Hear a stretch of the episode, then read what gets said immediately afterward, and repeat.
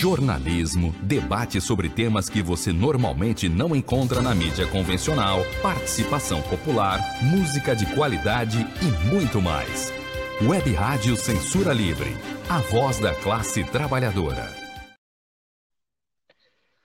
Olá, gente! Olá, gente! Estamos no ar com Economia Fácil, o espaço de economia da Web Rádio Censura Livre. Muito boa noite, meus amigos e minhas amigas ouvintes. Hoje o tema é os desafios para a Europa após a pandemia, inflação, guerra da Ucrânia e a seca. Comigo, o cientista político Carlos Serrano, direto, direto lá de Portugal, ele que é de um grupo de pesquisa bem interessante, que ele vai falar a respeito da UFRJ. Nós vamos conversar esse tema da, em instantes. Enquanto isso, é, é tempo de você entrar na internet, já convidar seus amigos e, e suas amigas. E você já está inscrito no canal? Não?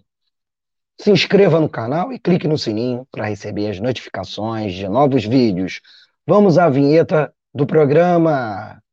Jornalismo, debate sobre temas que você normalmente não encontra na mídia convencional, participação popular, música de qualidade e muito mais.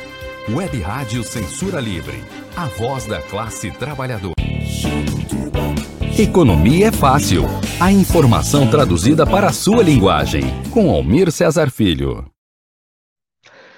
Muito boa noite, meus amigos e amigas ouvintes da Web Rádio Censura Livre. Eu sou Almir Cesar Filho, aqui pelas plataformas da Rádio Censura Livre para toda a internet, com o programa Economia Fácil, que é esse espaço meu, teu, nosso de economia para tratar todos os assuntos, não só a economia brasileira, como a economia internacional. Comigo, o cientista político Carlos Serrano, meu amigo de muitos, muitos, muitos anos, né, conversando sobre a crise europeia, esse momento, os profundos dilemas que a Europa vem nesse momento passando. Eu trago a ele para conversar aqui com a gente ao vivo muito boa noite, Carlos Serrano. Obrigado por você estar aqui conosco. A primeira de várias. A gente está planejando várias incursões aqui no programa e, na grade também da rádio. Aproveita e se apresenta para os nossos amigos e amigas ouvintes. Bem, primeiro, uma boa noite para todos os que nos ouvem. Agradeço também o convite da, da rádio Web Rádio Censura Livre, para poder estar aqui dialogando com, com, vocês. E agradeço também ao meu amigo Almir, que pronto, Almir César, que é um amigo já para ir de mais de 20 anos. Né? É, eu sou o Itaú Carlos Serrano, sou cientista político né, e investigador do Laboratório de Estudos sobre Hegemonia e Contra Hegemonia da Universidade Federal do Rio de Janeiro, entre outros laboratórios. É, tenho, nesse momento, desenvolvido a minha tese de doutoramento no IFES, da Universidade de Lisboa, sobre a, a, a, crise ucraniana. Na verdade, antes mesmo da guerra começar, eu já venho trabalhando há alguns anos sobre a crise que aconteceu em 2014, né? E tenho tentado acompanhar também, obviamente, a conjuntura europeia, pronto, já há alguns anos, é, e as dinâmicas uh, econômicas e políticas no, no continente. E agora, pronto, já tenho ido e vindo a Portugal desde 2010 e agora estou em definitivo desde 2018 né? E posso então trazer algumas informações de primeira mão direto aqui de, da Europa para vocês. Muito bom, a primeira de várias colaborações que a gente está tá planejando, vamos tentar implementar nesse segundo semestre de 2022. Queria, é, antes da gente já começar com as perguntas, botar os comentários e já explicando aos ouvintes, que principalmente quem está nos acompanhando pelo pelas plataformas de áudio deve estar tá ouvindo minha voz que está terrível, uma voz de pato. Eu tô com uma baita crise alérgica, né? É, agora, hoje que está melhor um pouco, os olhos estão igual dois tomates, a respiração boa, a voz está rouca, e eu vou pedir a colaboração de vocês, fazendo perguntas por Carlos Serrano, mais do que eu, então coloquem já suas perguntas, a gente já tem os comentários dos nossos ouvintes que estão desde o início acompanhando aqui, o Antônio Figueiredo, boa noite, bom programa, abraço fraterno. O Antônio, que é o nosso boss aqui da rádio, ajudando a retransmissão para as plataformas de áudio. Márcia Lúcia, boa noite, Carlos Serrano e Almir. Um beijo, Márcia. Ah, Celecina Rodrigues, minha amiga, presidente do Conselho de Economia Solidária de Niterói. Boa noite, Almir. Parabéns por assuntos tão potentes acompanhando. Muito obrigado, Celecina. Quando que você volta aqui? Para a gente entrevistar novamente, minha amiga. É, conversando com o Serrano, um pouco antes da gente começar o programa, a gente já delineando quais são os pontos que a gente queria tratar aqui hoje. Um deles é que a crise europeia, de certa maneira, é alvo da campanha eleitoral brasileira. Né? A gente, no Brasil, ontem viveu, hoje é dia 29 de agosto de 2022, a gente está indo ao ar, ao vivo, e teve um dos debates, o primeiro debate né, presidencial, e a comparação feita principalmente pelo atual presidente da República, uh, Jair Messias Bolsonaro, é, o, o presidente vulgarmente conhecido como fora Bolsonaro, é que a situação do Brasil está boa, que está menos pior que a Europa, que a inflação aqui está controlada, que a Europa está com uma baita inflação. Aí a gente pergunta para o Carlos Serrano, Serrano, a Europa está passando por uma crise tão grave assim? Uh, não precisa comparar com a crise brasileira, evidentemente. Fala, fala um pouco, telenia de maneira geral, o tamanho dessa crise europeia, e ao longo do programa a gente vai conversando as causas, os efeitos, etc. Serrano.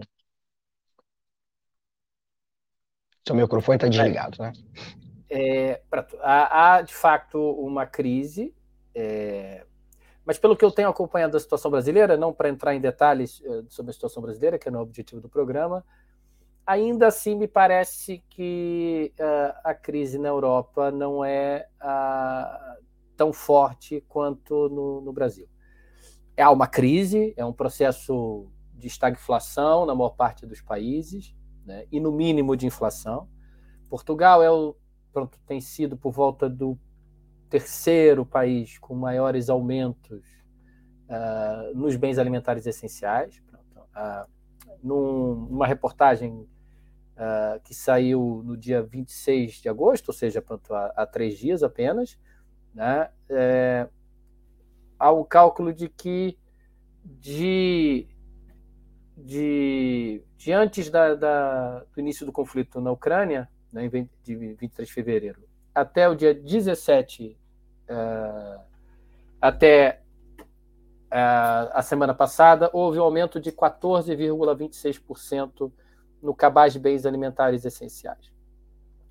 Claro que isso com diferenças entre um produto e outro. Pronto, houve um aumento muito maior no pescado, pronto, foi de 39,42%, um muito menor no azeite virgem, por exemplo, extra, que é de 7,15%, ou no óleo alimentar 100% vegetal, que foi só de 0,06%. Há uma desigualdade, obviamente, na, nisso, que também reflete muito a proximidade dos mercados, uh, uh, tanto a capacidade produtiva portuguesa quanto a, a, a, proximidade dos mercados de importação, porque muito do, desses, desses aumentos se relacionam uh, com dois elementos, que pronto, é um o, o, o corte eh, do fornecimento a redução do fornecimento dos hidrocarbonetos, do gás russo, que vai ter um impacto na produção da energia pronto, e vai ter um impacto para o que se multiplica por toda, por toda a economia. E os cereais. E nesse caso, por exemplo, os aumentos dos cereais em Portugal, que não depende tanto dos cereais uh, ucranianos, pronto, é, foi, foi de 10,85%, abaixo uh, da, da média de aumento. Já, por exemplo, e concluo com isso, só para dar esse quadro geral, o pescado subiu muito. Mas isso já reflete um processo mais de longo prazo, que é, e é um assunto para nós discutirmos um, algum dia, que é o processo de integração europeu e como isso foi danoso para as economias dos países periféricos, né? como por exemplo Portugal, que produzia 70% do seu pescado antes de entrar na União Europeia e agora produz 30%. Houve uma inversão. E isso, obviamente, quando há um, uma crise dessas, né, vai ter um impacto profundo, ainda mais sendo o pescado um item tão essencial, ao contrário do Brasil, onde nós sabemos que o padrão alimentar é mais a carne, a, a carne bovina, né, o de porco. No caso, o, o aves, mas no caso português, o pescado tem um peso muito importante na, na alimentação diária da população e por isso isso tem um impacto so, sobre sobre as condições de vida da população. Mas não me parece, só concluir isso, pelas informações que eu tenho, pelo que eu tenho acompanhado, que a situação brasileira seja melhor ou até mesmo que não seja bem pior. Porque com os apoios ainda é, do Estado, as transferências sociais, pronto, que obviamente faço essa nota, se não fossem por elas, haveria uma miséria e uma pobreza muito maior em toda a Europa. Graças aos programas de transferência social, né, o Estado Social que já tem, que, que ainda, apesar de todo o sucateamento, ainda funciona razoavelmente bem, ou pelo menos muito melhor que no caso brasileiro, né, a situação brasileira, obviamente, é muito mais grave no que tange a questão, por exemplo, da fome. Muito bem, estamos conversando com Carlos Serrano, cientista político, residente em Portugal, o tema da semana é os desafios para a Europa após a pandemia, inflação, guerra da Ucrânia e seca. Nós vamos dissecar, vamos dissecar cada uma é, dessas questões e outras que, que formam esse complexo que torna a Europa em crise. Que queria aproveitar os amigos e as amigas ouvintes que estão ao vivo aqui com a gente, dê seu like, compartilhe, se inscreva aqui no canal. É, queria já dar o, o, agradecimento ao Antônio de Pádua Figueiredo, que já deu o like dele. Vocês sabem que dando like, vocês educam o algoritmo das plataformas, das redes sociais que vocês acompanham, para receber mais conteúdo da Web Rádio Censura Livre e o nosso conteúdo ser difundido com outras pessoas também. Então, dê seu like, uma forma de agradecimento e também para melhorar também a, o que passa na sua timeline, né? Deixa aqui o seu comentário, ajuda a gente aqui com as perguntas. A gente vai falá-los, vai, vai tratá-los, desculpe, aqui ao vivo, tá bom? E quem for mais tímido, pode mandar uma mensagem de WhatsApp, é, pode ser até um áudiozinho curto, hum, para o nosso número 21 96553 8908. Quem também for tímido pode mandar um e-mail contato clweb@clwebradio.com. Na sequência a gente fala também outras dicas de como acompanhar a programação da rádio. Serrano, explica um pouco para gente é, a profundidade da crise. Fala um pouco. Essa crise é maior, é igual à crise que a Europa vivenciou, tanto a de 29 quanto no pós-guerra, pós-segunda guerra.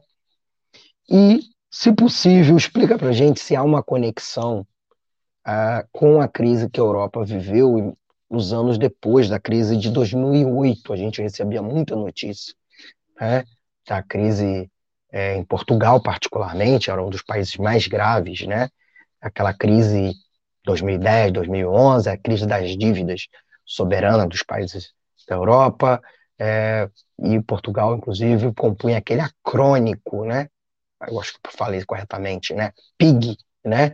Portugal, Itália, às vezes incluía é, um, Irlanda, Grécia e Espanha, às vezes incluía a Espanha também, né? PIG, que era também uma forma de se referir jocosamente né, a esse grupo de países é, mais pobres, periferia europeia. Pouco você estava falando sobre a periferia europeia. Por favor, Sérgio. É, não, é, eu acho que aqui é duas coisas. Pronto. Uma é que eu acho que é um equívoco é, tratar a crise atual como um, fenômeno exógeno, ou seja, externo ao próprio sistema capitalista e à sua reprodução normal. a, a tendências de longo prazo que, que afetam e que geram, inclusive, esta crise atual. Portanto, quando nós pensamos na pandemia, é muito tem, tem que ver com o processo de predação da natureza que tem sido utilizado pelo capitalismo para tentar relançar a sua economia pela superexploração da natureza, pela superexploração também do trabalho, pelo processo de privatização do sistema de saúde, tudo isso provavelmente vai facilitar surgimento de pandemias cada vez mais. Então, a predação da natureza aproxima o homem de animais selvagens e isso permite também o surgimento de novas doenças que podem rapidamente uh, ir pelo resto do mundo. A mesma coisa a crise da seca, por exemplo, que passamos aqui na Europa. Né? Uh, da mesma forma, a crise bélica é uma expressão distorcida pela crise do sistema internacional de Estados, né? pela crise da hegemonia americana, né? sem ter uma alternativa ainda colocada uh, concreta, que é um problema, porque a alternativa né, é, é um Estado que está em transição para o socialismo, então, obviamente, há muitas contradições um Estado desse o responsável, né, eu falo da China, pelo relançamento da economia capitalista mundial. Então, na verdade, há tendências que são de longo prazo. Né? Mas eu não diria que esta crise ainda, uh, no ponto que está, é maior do que as anteriores.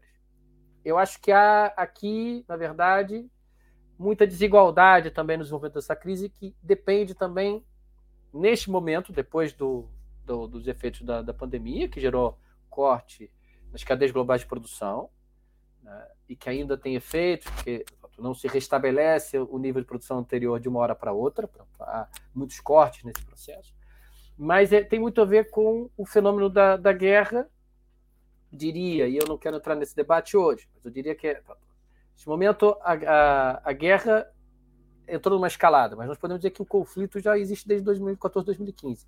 Mas o processo das sanções unilaterais né, ilegais contra a Rússia né, é, colaboram para é, fazer um efeito bumerangue.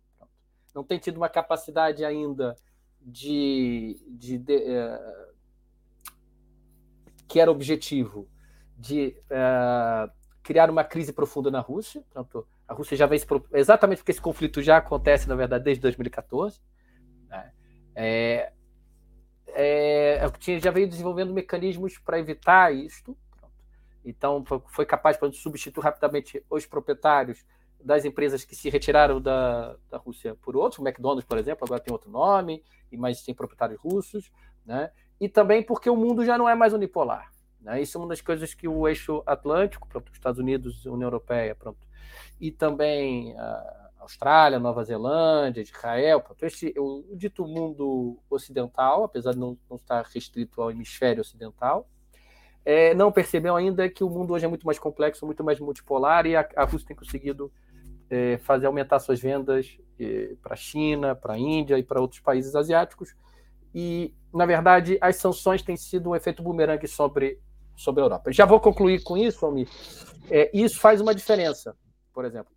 A quem está mais próximo e mais dependente, por exemplo, do gás russo, a tendência é uma crise muito profunda. Quem está mais afastado e não tem essa dependência, por exemplo, a Península Ibérica, que, de, que depende mais do gás argelino, né, não tem dependência do gás do gás russo. Pronto. Há muito aí efeitos uh, secundários uh, por causa das importações, ou mesmo especulativos, no caso da, daqui da Península Ibérica. E mesmo, é, por exemplo, Portugal, em alguns casos, foi dito por um ministro, o que é, foi dito por algumas pessoas, de, de, autoridades, e que isso também criou, em alguns casos, algum constrangimento, até ganhou em algum aspecto, porque muitas empresas que estavam se instalando, planeando se instalar na periferia europeia, no leste europeu, pela, pela guerra e pela proximidade da guerra, mudaram seus planos para cá. A mesma coisa, o turismo, que iria para outros lados, re retomou com força em Portugal e até ganhando uh, um corpo maior. Então, eu não acho que. Eu acho que a, a, crise é muito desigual, mas ainda não chega ao ponto que nós tivemos no, no caso da crise imobiliária, pronto, e a crise das dívidas que se seguiram. E os, os afetados por essas crises são diferentes. Pronto. Essa, é uma, cada crise é uma crise, mas eu não acho que uh, nós podemos dizer que a crise atual ainda, ainda uh, seja, no caso, por exemplo, do que falar dos chamados PIGs, Portugal, para a periferia sul da Europa, por exemplo, que é onde eu estou localizado, não é, chega ao ponto ainda da, da crise anterior. Não sei se isso esclarecer, senão pode, ah, pode sim, para mudar, para falar Olá, amigos, amigos e amigas, estão me ouvindo? Então, estamos aqui no Economia Fácil, conversando com Carlos Serrano, cientista político, residente em Portugal, falando sobre os desafios para a Europa após a pandemia, inflação, guerra da Ucrânia e seca. Pedindo a vocês que estão nos acompanhando, tanto ao vivo quanto depois da edição gravada, para dar o seu like nas plataformas, compartilhar e se inscrever. Dar a dica para vocês de que a Rádio Censura Livre está nas redes sociais. Então você pode compartilhar nosso material lá no Twitter, arroba WR Censura Livre, Facebook, arroba Web Rádio Censura Livre, em Instagram, arroba Rádio Censura Livre. Você também pode nos ouvir pelos aplicativos de rádio online, a gente sempre sugere Radiosnet, que é um aplicativo parceiro e é o melhor aplicativo de rádio é, online do Brasil. Você pode baixar ele no seu tablet, celular e Smart TV. A gente também transmite o áudio pelo streaming que você encontra no portal do Grupo Rádio Censura Livre, né? O www.clwebradio.com, né? O nosso portal de notícias.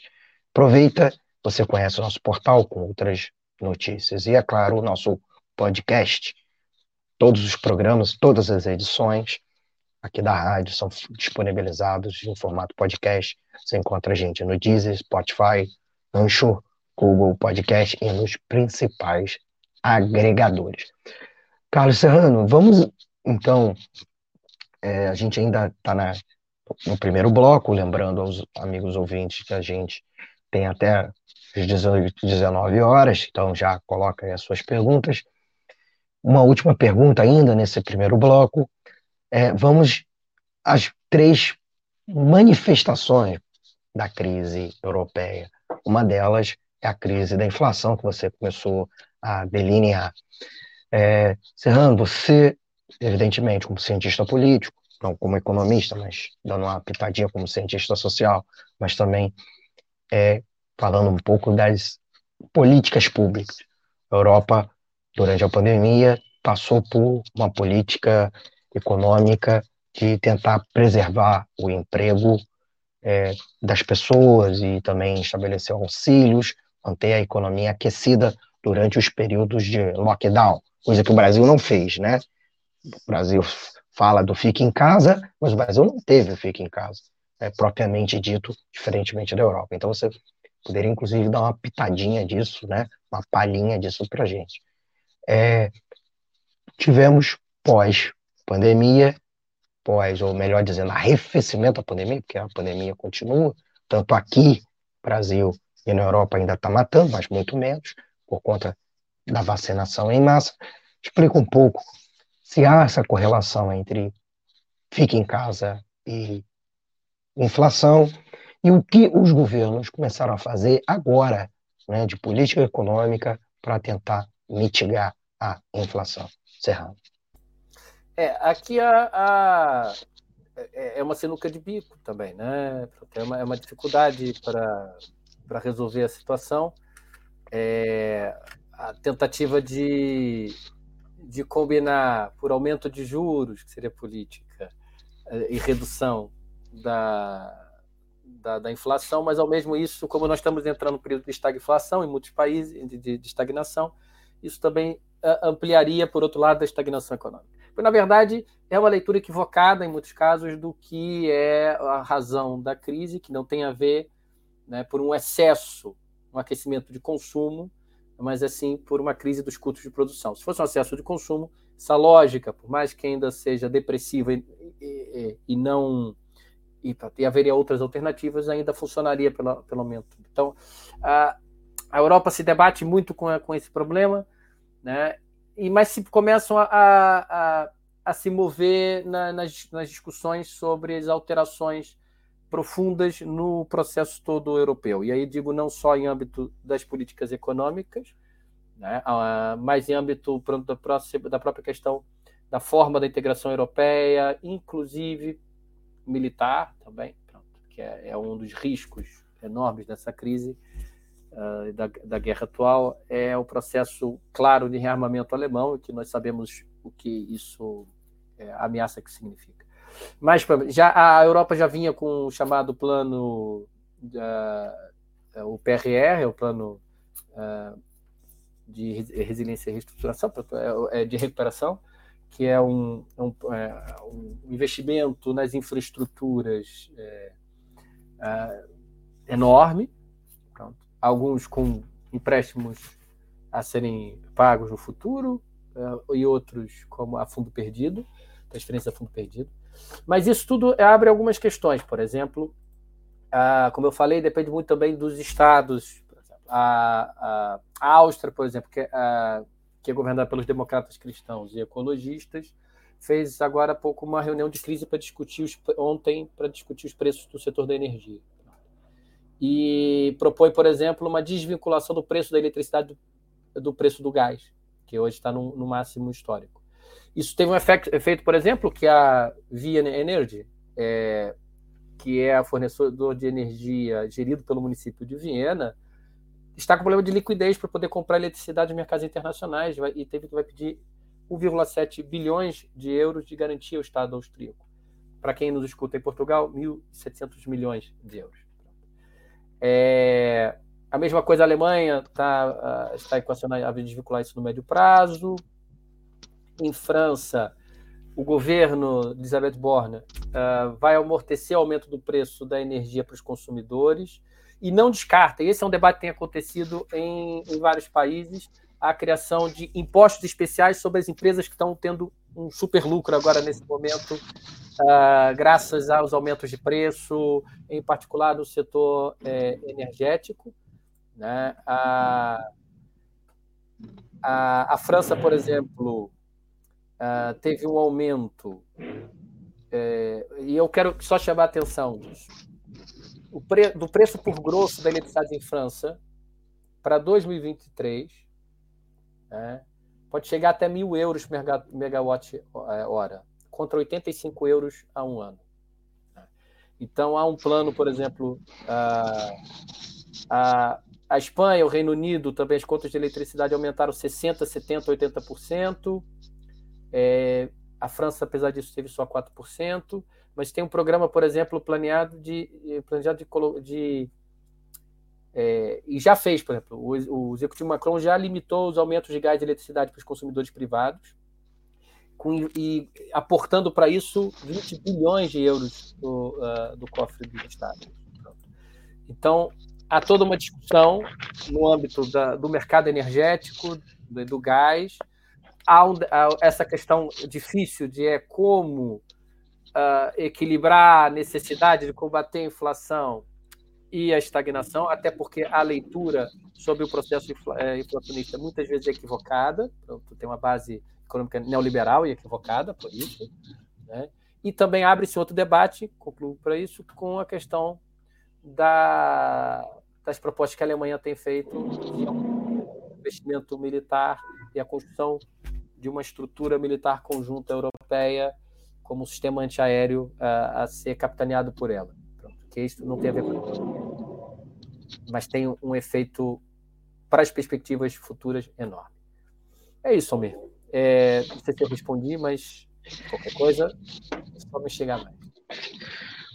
A entrevista continua, a gente ainda tem bastante tempo para você se aprofundando. Estamos conversando mais uma vez, explicando aí para os nossos ouvintes, estamos conversando com o Carlos Serrano, esse aqui é o Economia Fácil, edição do dia 29 de agosto de 2022. Sou Almir César Filho, para todas as plataformas da Rádio Censura Livre.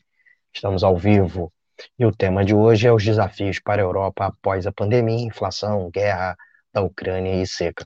Nós vamos aproveitar agora e ir para o nosso intervalo, para os anúncios, né, as vinhetas das campanhas da rádio e a gente já volta. É o tempo é o tempo de você dar aquele like se inscrever no canal, não esqueça de se inscrever no canal e clicar no sininho para receber as notificações de novos vídeos. Né? Então, você já vai ser avisada toda vez que tiver uma edição de um programa ao vivo do tanto do Economia Fácil como qualquer programa da Rádio Censura Livre. Aproveita e deixa um comentário, dá, deixa aqui um boa noite, um alô. Né? Queria mandar um abraço para Deise Alvarenga, nossa amiga da rádio, que é da equipe editorial também. Boa noite. Melhoras ao mim, abraço a todos. Melhoras para mim, porque vocês já devem ter percebido, tô mal aqui, uma crise alérgica terrível e peço aí desculpa pela ronquidão. Nós já voltamos com mais economia fácil e Carlos Serrano, cientista político, falando direto de Portugal para gente. Já voltamos. Para manter o projeto da Web Rádio Censura Livre de uma mídia alternativa, buscamos apoio financeiro mensal ou doações regulares dos ouvintes, de amigos e parceiros, já que não recebemos recursos de grandes empresas, políticos ou partidos. Seja um apoiador regular e ouça o agradecimento no ar durante as edições dos nossos programas. Sua ajuda é muito importante para nós. Enviamos prestação de contas mensal aos nossos apoiadores. Temos uma vaquinha virtual permanente. Anote o endereço virtual apoia.se barra CL Web Rádio. apoia.se barra CL Web Rádio. Saiba mais sobre a emissora no WhatsApp 21 96553 8908. Web Rádio Censura Livre. A voz da classe trabalhadora. Voltamos com a Economia Fácil ao vivo para todas as plataformas da Rádio Censura Livre, conversando comigo, o cientista político Carlos Serrano, direto de Portugal. É a primeira de uma série de bate-papos que teremos aqui na rádio com o Serrano. Nós estamos aqui cooptando, captando o Serrano, né, que ele já faz, fez no passado parte da, da equipe do programa Censura Livre, que era na antiga rádio, né? E agora com o nossa, nosso programa virando uma emissora, a gente está trazendo aí os companheiros de volta, é, com muito, muita satisfação, trazendo o conhecimento e a experiência, inclusive, do Serrano, né, para ele ser, inclusive, vir a ser o correspondente da nossa rádio lá na Europa, né, nos atualizando e, é claro, trazendo não só as impressões, mas uma análise científica do que vem acontecendo nos países daquele continente. Serrano, você que tem uma é, vivência agora de Portugal já há alguns anos, está né, é, passando a Europa nesse momento por uma pelo verão, está em verão, e uma onda de calor. O noticiário brasileiro de vez em quando mostra as notícias internacionais e chama atenção um pouco dessa onda de calor europeia, né? Que não é uma onda de calor para o brasileiro surpreende, né? Porque é o que 30 graus, 35, 40. Quem vive aqui no Rio de Janeiro no verão passa isso normalmente, né? Relativamente normal. Mas conta um pouco para gente é, dessa onda de calor, qual vem sendo o impacto e, de certa maneira, ela é não só uma causa da crise, ela pode se dizer, de certa maneira, uma manifestação, né, um efeito da crise que o sistema econômico europeu passa, né, Serrano? É, é, o que, é, a grande questão não é nem só o calor, que obviamente o calor tem um efeito, ainda mais em populações idosas, como nós temos em grande parte na maioria dos países europeus, né, e que leva, inclusive, a, a, a mortes pronto, por causa das ondas de calor. Mas a, a, grande questão, em particular, o grande problema, e por exemplo, é o grande problema em Portugal nesse período, é a questão dos incêndios. E aí isto, se, isto é um reflexo, na verdade, de uma série de decisões econômicas e políticas equivocadas que não se alteraram ao longo do tempo. Né? Vamos usar o caso português. Uh, há aqui uma recorrência, mais ou menos a cada três anos, nós temos grandes áreas ardidas. Porque durante outro período, como não tem nada para queimar, né, e ainda está se recuperar, é, ainda que parcialmente, as áreas de, de floresta, uh, isso dá uma certa diminuída, uma diminuição do, dos incêndios. Mas nós temos uh, esse ano, por exemplo, uh, a área ardida em Portugal ultrapassou os 100 mil hectares, né? é, que equivaliam a 51% de, desses eram movimentos florestais, 39% de matos e 10% de área de agricultura. É, e aqui há vários elementos envolvidos uh, desde a liberalização do eucalipto, que reflete muito o processo de periferização também de Portugal e do papel, a, a destruição pela integração europeia também de uma série de culturas tradicionais agrícolas e da floresta, pronto, é, e a substituição por eucaliptos, né, e muitas vezes de forma descontrolada, é, em alguns casos, uh, explorações é, de minifúndios que na verdade não são explorações, porque a falta de estímulo econômico significa é, uma, pronto, apenas são minifúndios no sentido de, da, do tamanho das propriedades, mas na prática não são nem, nem, nem produ, não produzem absolutamente nada, pronto, ficam ao abandono. É, e na verdade a, a, a, expansão do eucaliptal, que vai que substitui rapidamente, inclusive nas áreas ardidas, as outras árvores que foram destruídas, e o eucalipto é uma árvore que é, se reproduz uh, através das chamas. Então, isso significa que isso tende a agravar a situação.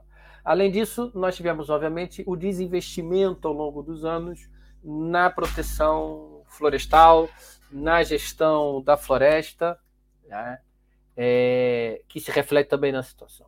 E, por último, temos uma situação que tem a ver com a própria conjuntura da guerra. Né?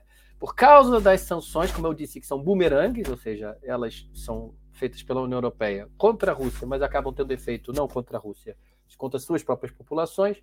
Portugal, por exemplo, é, tinham vários e até tinha recebido né, como apoio e comprado ou, ou alugado a, a, helicópteros para combate a incêndio e outros instrumentos aéreos para combate a incêndio, que por causa das sanções é, estão parados, estão no chão, porque uh, estavam suspensos os contratos para poder para fazer a manutenção dessas aeronaves. Ou seja, isso também agravou a, a incapacidade de, de, combater os incêndios.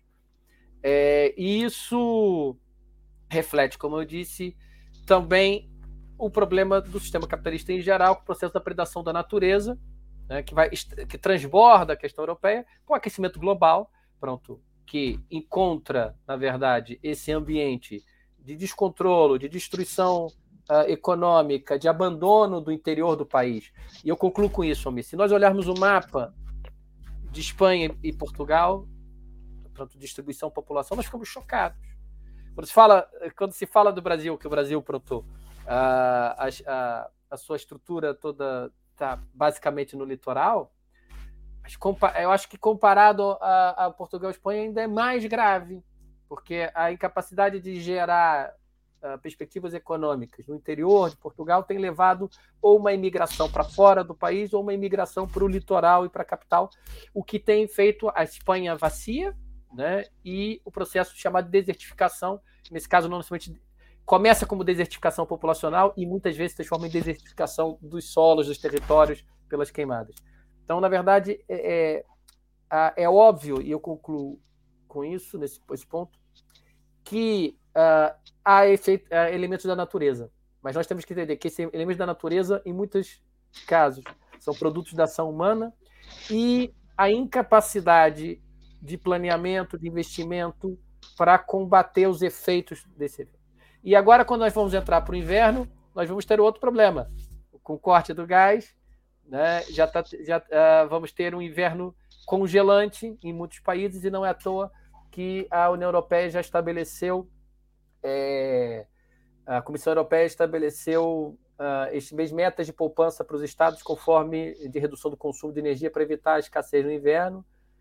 Depende da, da dependência de cada país do, do gás russo, pronto, desde desligar vitrines de lojas à noite até o aumento da temperatura do ar-condicionado uh, durante o verão, mas nada, nada me parece que é capaz de suprir essa necessidade de imediato. Então, nós temos agora um inverno escaldante e, incendiário e provavelmente teremos em muitos países na Europa um inverno congelante e com aumento da morte, tanto por um lado quanto por outro.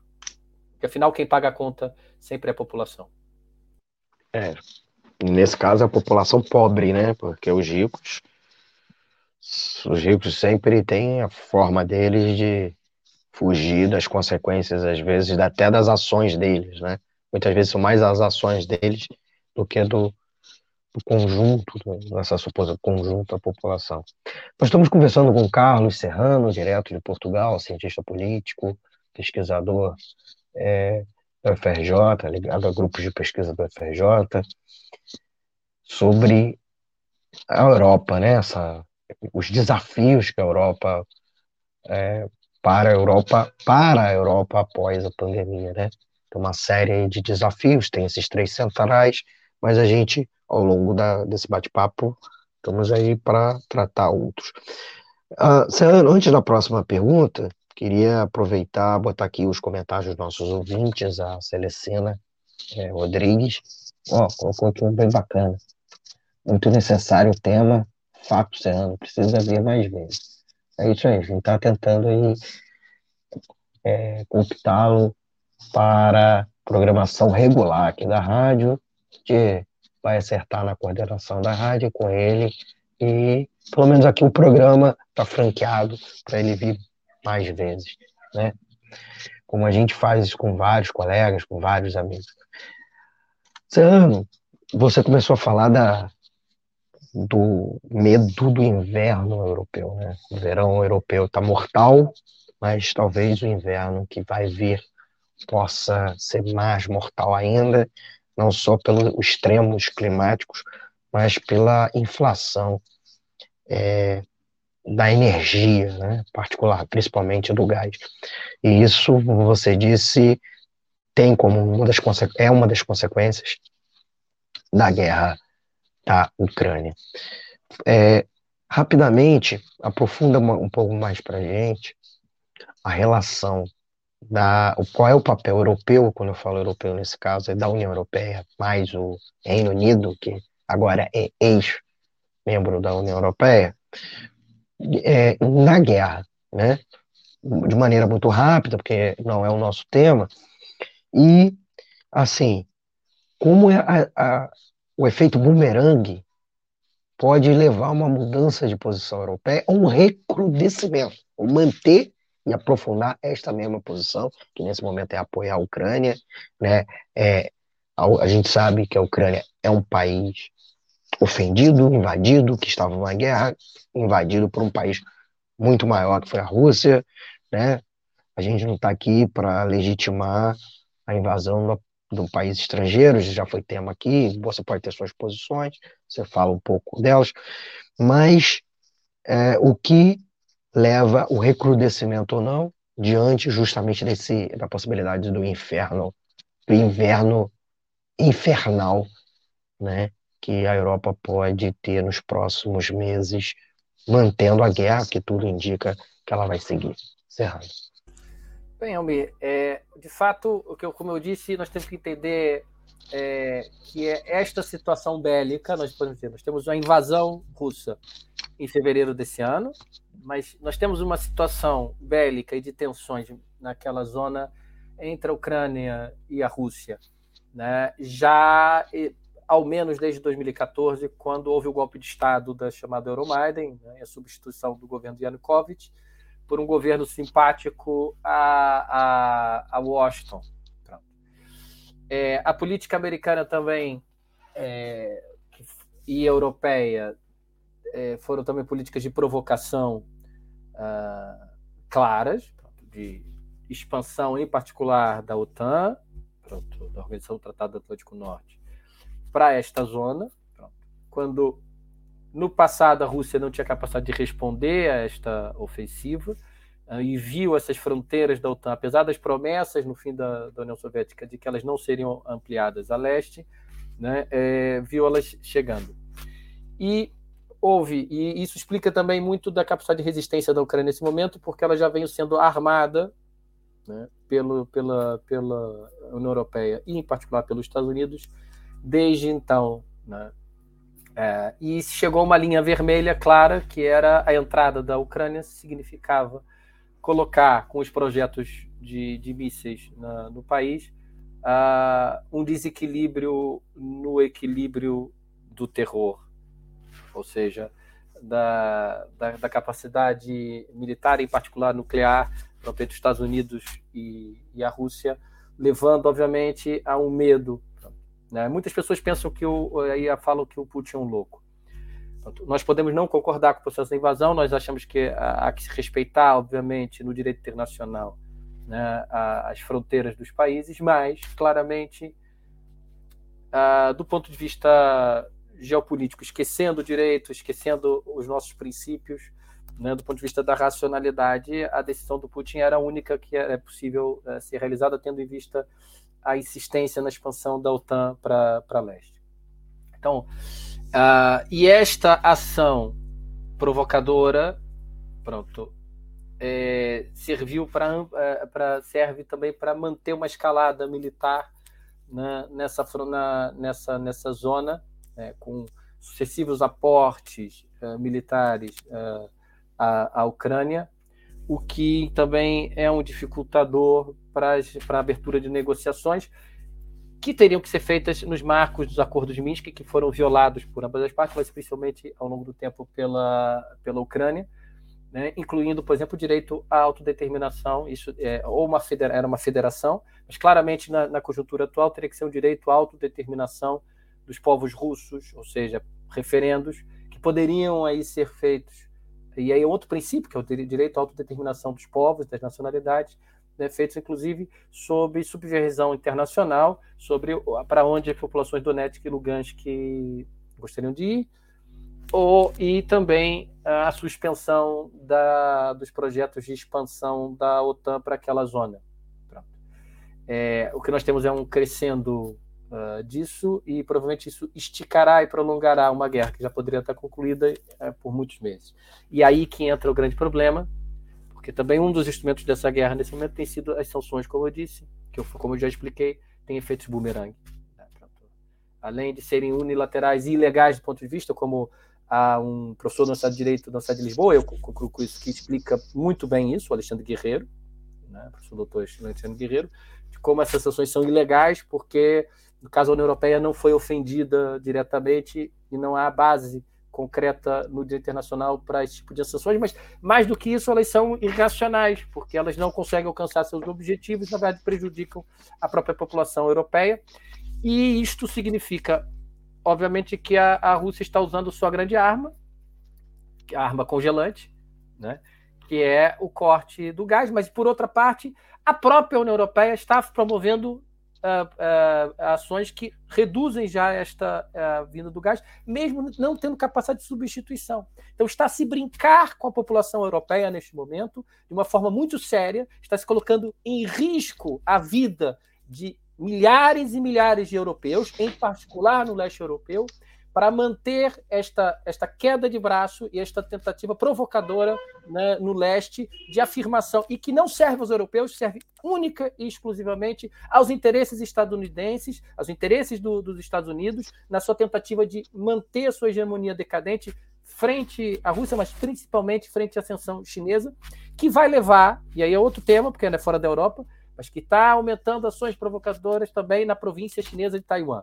Então, essa é, é, é há aqui uma especulação, uma, está a se brincar com a vida dos europeus né, é, é, para poder alcançar interesses geopolíticos que, na verdade, são estranhos aos próprios interesses da própria União Europeia, mas são os Estados Unidos. Isto, já concluo, é, para passarmos a outra questão, é isto já está a levar à queda de governos a situação na, na, Itália hoje, a queda do governo na Itália, já é reflexo de, da, desta crise uh, do debate sobre qual é a política a ser implementada em relação à Rússia.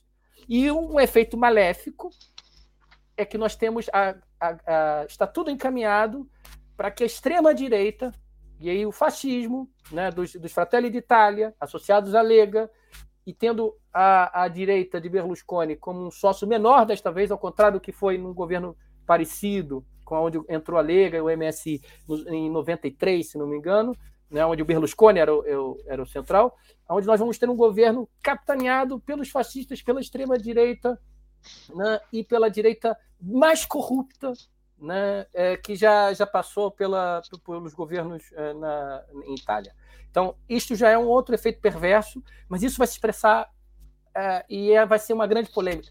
Probabilidade é que nós vamos ter um período de forte instabilidade política e social nos próximos meses, em particular quando chegarmos ao inverno. Estamos conversando com Carlos Serrano, cientista político, residente em Portugal, sobre os desafios para a Europa após a pandemia. Serrano, eu vou colocar aqui a nossa nosso intervalo, tá? Para a gente fazer os nossos anúncios, nossas campanhas da rádio e na sequência a gente volta com o terceiro e último bloco do programa. É o tempo para a gente beber água, é, pedir para os nossos ouvintes dar o like, compartilhar e se inscrever nas plataformas aqui do canal. Né? Se você está gostando dessa edição do Economia Fácil ou e quer receber outras edições, né, o aviso, você se inscreve no canal e clica no sininho para receber o aviso de novos vídeos. Então, tá aí uma dica para vocês, né? Então, clica lá e você vai receber já o aviso. E não esquece de dar o seu comentário, né? além do seu like. Comenta aqui, está gostando ou não, é, faz uma pergunta para o Carlos Serrano, é uma sugestão de pauta para a próxima edição do programa, tá bom? Vamos ao intervalo, já voltamos em um minutinho. Para ajudar a Web Rádio Censura Livre, anote os dados da nossa conta. Banco Bradesco agência 6666, conta corrente número 5602, dígito 2. Se preferir, nosso Pix é 32 954 696 0001 81. Somos uma emissora sem fins lucrativos e as contribuições são para pagar os custos de manutenção e transmissão. Desde já agradecemos a sua ajuda. Web Rádio Censura Livre, a voz da classe trabalhadora. Acompanhe a programação da Web Rádio Censura Livre no site www.clwebradio.com, no aplicativo exclusivo para ouvir rádio no celular, tablet e Smart TV. A emissora também está no Rádiosnet, um dos maiores aplicativos para esta finalidade, na nossa página no Facebook e no canal da emissora no YouTube. Acesse o nosso canal escrevendo youtube.com barra C barra Censura Livre. Tudo junto. Inscreva-se no canal e acione o sininho para receber as notificações de novos vídeos. Web Rádio Censura Livre a voz da classe trabalhadora.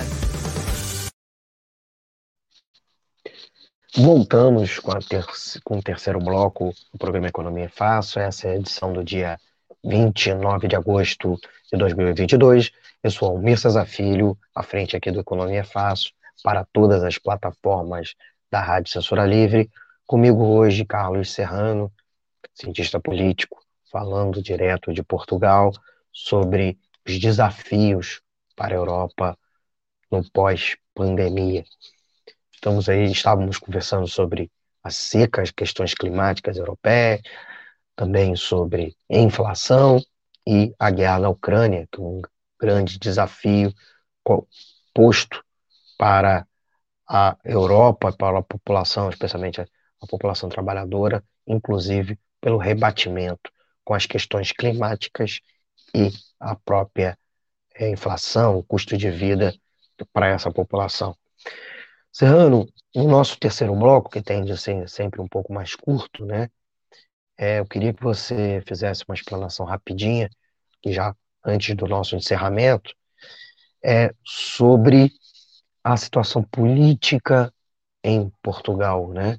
Você, Portugal é, passou por uma tremenda instabilidade econômica, que teve rebatimentos, inclusive políticos, ah, foi obrigado pela chamada Troika, né, que interviu sobre, durante muitos anos sobre a política orçamentária e financeira desse país, e, na sequência, houve a ascensão de um governo de esquerda que, de maneira capenga, né, foi até chamada de geringossa, você pode explicar um pouco para gente, mas que é, esse governo está por se encerrar nesse momento. Então, explica um pouco para gente como também é, o quanto isso pode impactar para a gente no Brasil, que também estamos às voltas com um provável encerramento de um governo, mas mesmo que o atual presidente se reeleja, é um novo governo que deve se iniciar no ano que vem. Então, traz esse, esse contexto aí para gente e como vai ser esse governo diante da, dos dilemas que a Europa de conjunto vivenciam nesse momento. Serrano. Bem, Almir, ouvinte, uh, na verdade nós já não temos mais um governo dessa chamada geringonça em funcionamento no país. Pronto, esse é um governo.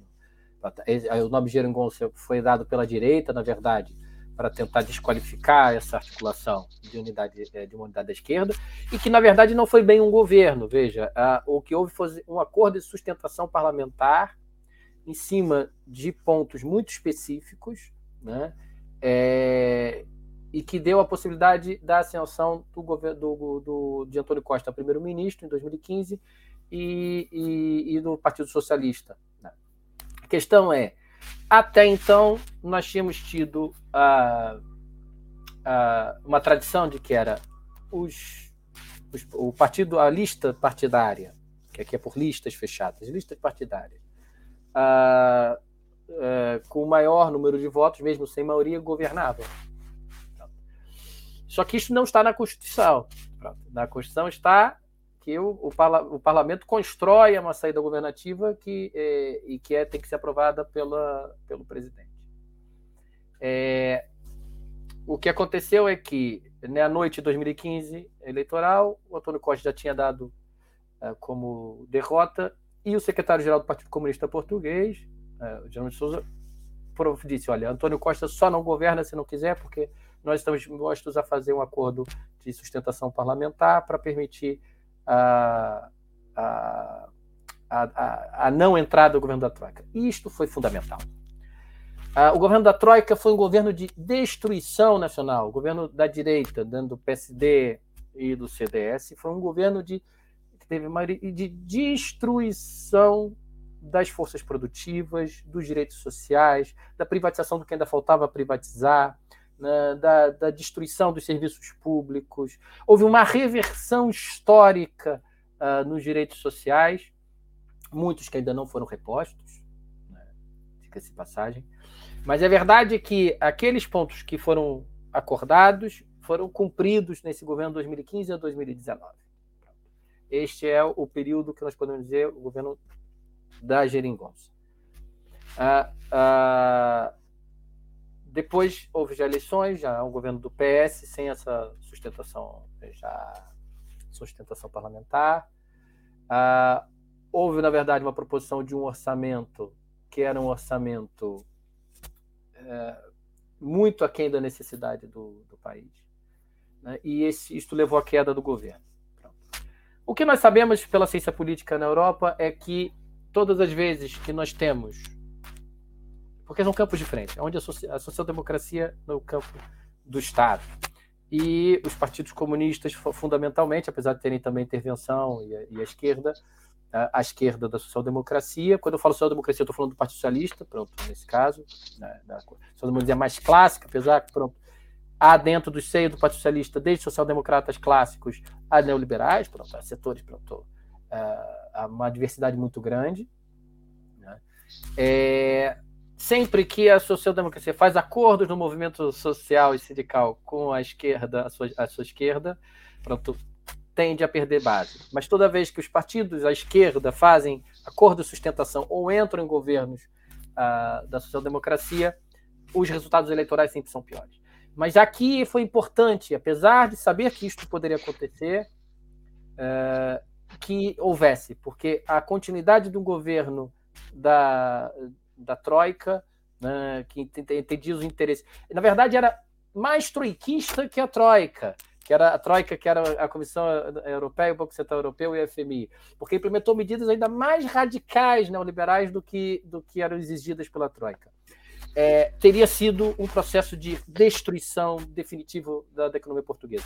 Então, foi muito importante naquele momento mas teve efeitos, como eu falei, previsíveis. Foi a decadência eleitoral dos setores da esquerda nesse momento, com efeitos do crescimento da extrema-direita em duas formas. A terceira bancada hoje do, uh, da Assembleia da República é do Chega, com 12 deputados, que é um partido que congrega fundamentalistas religiosos evangélicos, fascistas mesmo clássicos, e que tem uma, uma estrutura de funcionamento fascistizante, e o, o quarto é o Iniciativa Liberal, que é um partido de neoliberalismo fanático. Né? É, se você pensa-se no novo e eleve-se ao quadrado. Né? É, é uma versão ainda mais neoliberal do que o novo, por exemplo. Né? E, e que flerta, inclusive, com a extrema-direita, por exemplo, no arraial que eles fizeram ano passado, desrespeitando as normas de, de higiene e segurança da pandemia, o seu então líder fez arco e flecha com retratos de, de políticos da esquerda. Pronto. É, é este o nível de agressividade desses setores. Eu digo que, na verdade, há, para concluir, uh, são, são fascistas, uns de coturno e outros de, de, de terno, de fato, mas são, são todos fascizantes na sua, e todos com uma política neoliberal, tanto Chega quanto Iniciativa Neoliberal, que é uma característica cada vez mais comum da extrema-direita, que é a adoção de, de políticas neoliberais. É, porque o que há de comum na extrema-direita sempre é o seu ódio à, à classe trabalhadora, às organizações da classe trabalhadora e a, sua, a tentativa de desarticular. Nos casos neoliberais mais fundamentalistas, é prioritariamente através de instrumentos econômicos. No caso dos fascistas, é diretamente por repressão. Pronto. Mas, na verdade, de um ou do outro, chegam todos e convergem no, no, no mesmo sentido. Então, nós temos uma situação complicada. E eu, para concluir mesmo, já estamos já estourar nosso tempo, há aqui um grande problema. O Antônio Costa, exatamente pelo medo do crescimento da extrema-direita, conseguiu arrastar votos do Partido Comunista Português, do Bloco de Esquerda, pronto, da, da esquerda em geral, do, do Partido Ecologista dos Verdes, pronto, e uma, conseguiu uma maioria absoluta. Mas, e isto é importante dizer, não conseguiu ainda encontrar uma estratégia de desenvolvimento nacional, não conseguiu encontrar iniciativa, está a patinar em crises atrás de crises permanentemente. Né? Então, a possibilidade. Se chegar até o fim do, do mandato, porque há uma possibilidade também, o presidente, depois de seis meses das eleições e antes de seis meses do fim do seu mandato, pode pode dissolver o parlamento e chamar novas eleições. Não acho que o atual presidente, o Marcelo Rebelo Souza, vá fazê-lo, à exceção de que haja algo muito grave, como tive Pedrógão Grande alguns anos atrás, quando isso pronto, uh, que foi um, morreram quase uma centena de pessoas no incêndio.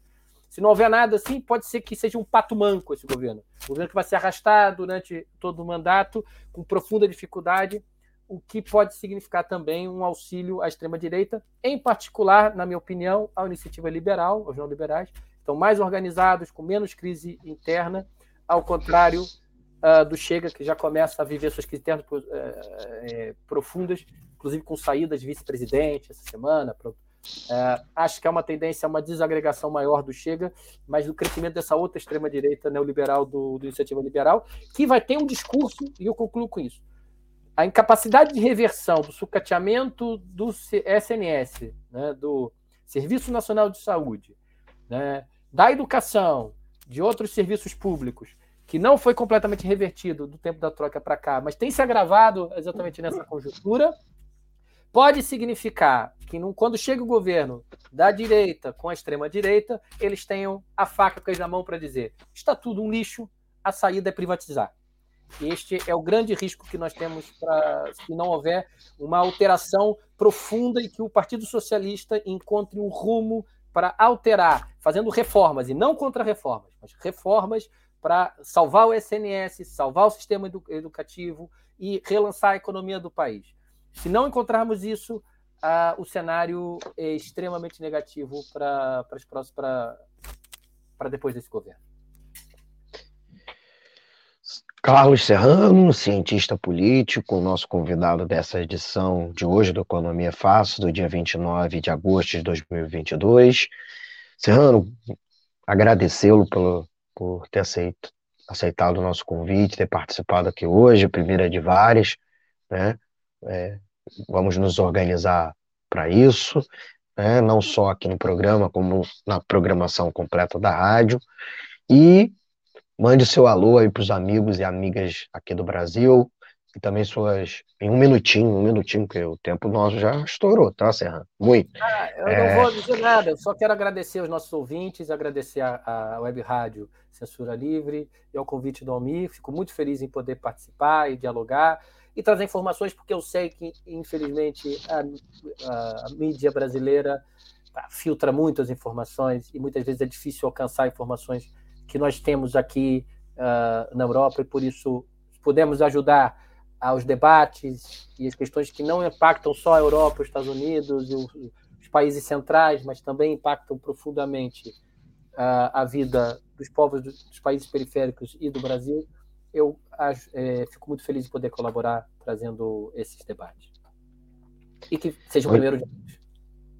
Muito bom, Serrano. Foi muito bom conversar com você, Carlos Serrano cientista político.